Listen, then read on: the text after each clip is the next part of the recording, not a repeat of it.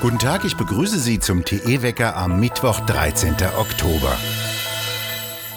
Jetzt zieht auch E.ON die Notbremse und stoppt das Gasgeschäft teilweise. Der größte Versorger Deutschlands bietet keine neuen Gasverträge mehr an. Auf der Webseite heißt es wörtlich, leider können wir Ihnen derzeit keine Erdgasprodukte anbieten. Der Grund seien die massiv gestiegenen Gaspreise. Die Belieferung derjenigen, die bereits Kunden sind, sei nach Auskunft eines Sprechers jedoch jederzeit sichergestellt. Währenddessen steigen die Erdgaspreise weiter an. Die Großhandelspreise sind am kurzfristigen Spotmarkt, auf dem die Mengen für den kommenden Tag gehandelt werden, sogar auf über 80 Euro pro Megawattstunde angestiegen, das 16-fache gegenüber dem Tiefstand vom Juni des vergangenen Jahres, als das Gas am Spotmarkt 5 Euro pro Megawattstunde kostete. Das erste Stahlunternehmen ruft bereits nach staatlicher Hilfe. Der Chef der Swiss Steel Group fordert Entlastung. Die Bundesregierung müsse die Preise deckeln, sonst drohten auch in der Stahlindustrie Produktionsstopps. Die anhaltende Verknappung von Rohstoffen, der Mangel an Transportkapazitäten und der rapide Anstieg der Energiekosten bedrohten den Aufschwung der Wirtschaft auf der ganzen Welt, schreibt der Nachrichtendienst Bloomberg, wobei die verarbeitungsintensiven Länder wie Deutschland besonders gefährdet seien. Einige der wichtigsten Wirtschaftsinstitute haben ihre Wachstumsprognose für das Inland nach unten korrigiert. Die Inflationsrate in Deutschland kletterte im September auf den höchsten Stand seit fast drei Jahrzehnten. Bisher hat die Europäische Zentralbank darauf beharrt, dass der Anstieg größtenteils nur vorübergehend sei. Doch seit kurzem warnt sie davor, dass der Preisdruck auch anhaltender sein könne.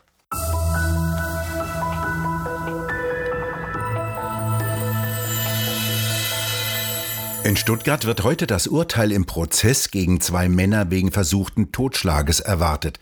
Die griffen laut Anklage im Mai vergangenen Jahres drei andere Männer an, die gerade auf dem Weg zu einer Kundgebung auf dem Stuttgarter Vasen gegen Corona-Maßnahmen waren. Sie verletzten einen von ihnen so schwer, dass der in Lebensgefahr schwebte und lange im Krankenhaus lag. Die Schläger gehören zu schwarz vermummten Antifa-Gruppen. Später wurde eine Gruppe abziehender Demonstrationsteilnehmer erneut von Schwarzvermummten angegriffen. Die Teilnehmer flohen in eine Pizzeria, die Vermummten verfolgten sie und richteten beträchtliche Schäden an.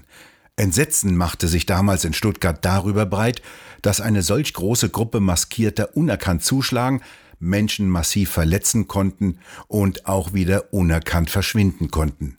Ein sogenanntes antifaschistisches Aktionsbündnis hatte Auseinandersetzungen vorher angekündigt und im Vorfeld Lastwagen mit teurer Veranstaltungstechnik in die Luft gesprengt. Ordnungskräfte der Stadt kontrollierten lediglich, ob alle der 5000 Demonstrationsteilnehmer auf dem Vasen eine Maske trugen. Die Grünen-Abgeordnete Renate Künast hatte im März vergangenen Jahres noch im Bundestag gefordert, dass auch NGOs und Antifa eine regelmäßige Finanzierung benötigten. Sie sei es leid, dass NGOs und Antifa-Gruppen, die sich engagierten, immer um ihr Geld ringen und von Jahr zu Jahr nur Arbeitsverträge abschließen könnten. Sie müssten eine verlässliche Finanzierung haben, so Renate Künast wörtlich.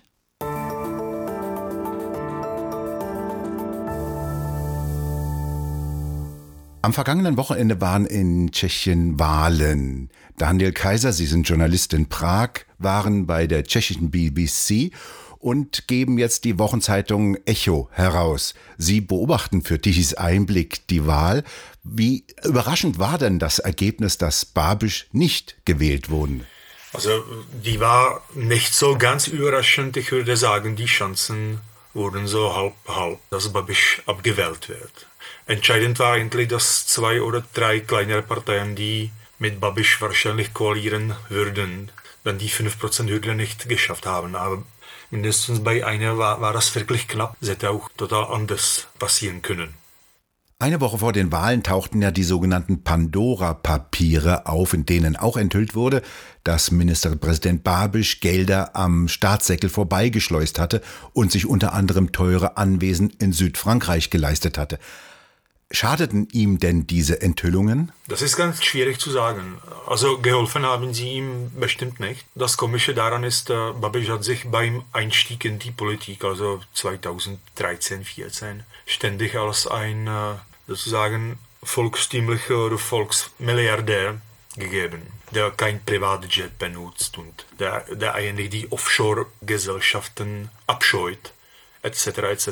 Und jetzt zeigt sich auf einmal, dass der mehrere luxuriöse Residenzen an der französischen Riviera hält. Ich muss aber sagen, dass äh, andererseits die, diese ganze Enthüllung knapp vor der Wahl auch äh, ein bisschen verdächtig aussieht, weil dieses Journalistenkonsortium sagt, die haben Namen von anderen 300 reichen Tschechen, die sich auf diese Weise bedient haben. Und die anderen Namen werden erst später veröffentlicht, wenn überhaupt. Also das spielt alles ein bisschen in die, in die Grundmelodie von Babiš in den letzten Jahren, dass der von jemandem von jeder Seite angegriffen wird. Und das äh, scheint sich ein bisschen zu bestätigen. Also ich würde eigentlich eher sagen, dass, dass äh, seine Stammwähler nicht so sehr beeinflusst hat, aber es hat ihm auch nicht geholfen. Wahlsieger ist ja Fiala. Wer ist das und was will er? Petr Fiala ist ein äh, etwas langweiliger Akademiker, ein Professor von Politikwissenschaften aus Brünn, das ist die Hauptstadt des äh, Mähren sozusagen, also das östliche Drittel von der Tschechischen Republik. Fiala hatte früher interessante Ansichten also zu der EU-Integration, der war dagegen, äh, gegen eine tiefere Integration, zur Klimapolitik, zur Asylpolitik, aber äh, in den letzten Monaten oder in den letzten einem, zwei Jahren kommt er eigentlich nicht aus Deckung, finde ich, und äh, schweigt über alle kontroverse Sachen. Und das ist, denke ich mal, eine Folge seiner Schwäche, weil Fehler konnte in den äh, jetzt schon sieben Jahren als Parteivorsitzende nicht genug Wähler von seiner Partei überzeugen. Also so traditionelle Wähler von der Partei ODS überzeugen. Die ODS ist eine konservativ-liberale Partei, aber Fehler musste dann jetzt äh, dieses Jahr mit zwei kleineren Parteien koalieren und diese beiden kleineren Parteien sind zum Beispiel im Europäischen Parlament, in der Europäischen Volkspartei. Also die sind eigentlich eurofederalistisch und das finde ich ist auch die größte Schwäche der ganzen Regierung. Wie wird es denn nach der Wahl jetzt weitergehen? Wird Tschechien nach Grün-Links rücken? Nach links äh, sicher nicht. Nach grün nur, wenn, das, äh, wenn uns das aufgezwungen wird von der EU. Das ist ja eben auch die entscheidende Frage. Also der Fehler, glaube ich, sieht seine Hausaufgabe darin, dass er die Finanzen, die Staatsfinanzen stabilisiert. Die Tschechen sind äh, mental eigentlich ähnlich wie die Deutschen, eigentlich gegen Schulden machen. Die Inflation in, in Tschechien ist inzwischen ziemlich hoch, also die könnte bis Ende des Jahres 6 oder 7 Prozent sein, was auch ein Horror für den normalen Tschechen ist, der sowas äh, nicht gewohnt ist. Darin sieht Fehler seine Hauptaufgabe, ist auch richtig, aber ich glaube, definieren wird ihn und seine Regierung, ob es ihm gelingt, irgendetwas von diesem Green Deal wenigstens für Tschechien abzuschaffen. Daniel Kaiser nach Prag, vielen Dank für das Gespräch. Reisende, die das Wagnis eingehen, vom Berliner Flughafen abfliegen zu wollen, müssen nicht mehr vier Stunden vor Abflug am Flughafen sein. Das empfahl nämlich bis gestern noch die Lufthansa. Reisende blieben in den langen Warteschlangen vor den Check-in-Schaltern, vor überfüllten Sicherheitskontrollen und vor Passkontrollen stecken und verpassten ihre Flüge. Organisiert ist am neuen Flughafen in Berlin nur das Chaos. Und jetzt meint der Lufthansa, es reiche aus, rechtzeitig da zu sein, was auch immer das heißt. In den sozialen Medien überschlagen sich jedenfalls die vernichtenden Urteile über den neuen Berliner Flughafen. Das sei der am irrwitzigsten schlecht geplante Flughafen, den ich jemals benutzt habe, so ein Fluggast aus Großbritannien. Eine andere Reisende hofft, dass sie diesen, so wörtlich, entsetzlichen Flughafen niemals wieder nutzen muss.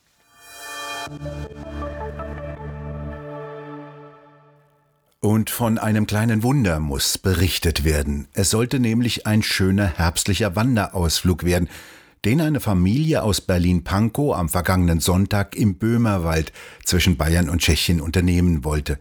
Doch unterwegs verlieren die Eltern drei Kinder aus den Augen. Zwei tauchen wieder auf, lediglich die achtjährige Julia verschwindet spurlos in dem undurchdringlichen Waldgebiet. Suchtrupps mit immerhin 1400 Kräften und Spürhunden suchen zwei Tage lang das felsige und zerklüftete, dicht bewachsene Gebiet ab und finden die kleine Julia nicht. Nachts sinken die Temperaturen gegen null Grad. Hubschrauber mit Wärmebildkameras können aufgrund der Wetterbedingungen nur kurz fliegen und Drohnen können kaum durch das dichte Blätterdach des Waldes sehen. Ein tschechischer Förster, der sich an der Suche beteiligt hatte, fand dann gestern Nachmittag das kleine Mädchen völlig erschöpft und stark unterkühlt, aber unverletzt auf einer Wiese auf. Die kleine Kältewelle und der Regen sind vorbei, es macht sich Hochdruckeinfluss bemerkbar, es wird wieder etwas wärmer und trockener, tagsüber bis zu 14 Grad, nachts 9 Grad. Am Alpenrand bleibt es noch bis mittags regnerisch und bis etwa 8 Grad kalt. Nachts reichen die Temperaturen bis an den Gefrierpunkt. Im Norden wird es etwas unbeständiger mit teilweise Regen, ehe dann am Freitag eine kleine Kaltfront von Norden hereinzieht. Im Süden bleibt es weiterhin etwas trockener, zum Wochenende setzt sich dann Hochdruckeinfluss mit deutlich wärmeren Temperaturen durch, dann kann auch die Sonne etwas durchdringen. Wir bedanken uns fürs Zuhören und schön wäre es, wenn Sie uns weiterempfehlen würden. Wir hören uns morgen wieder, wenn Sie mögen.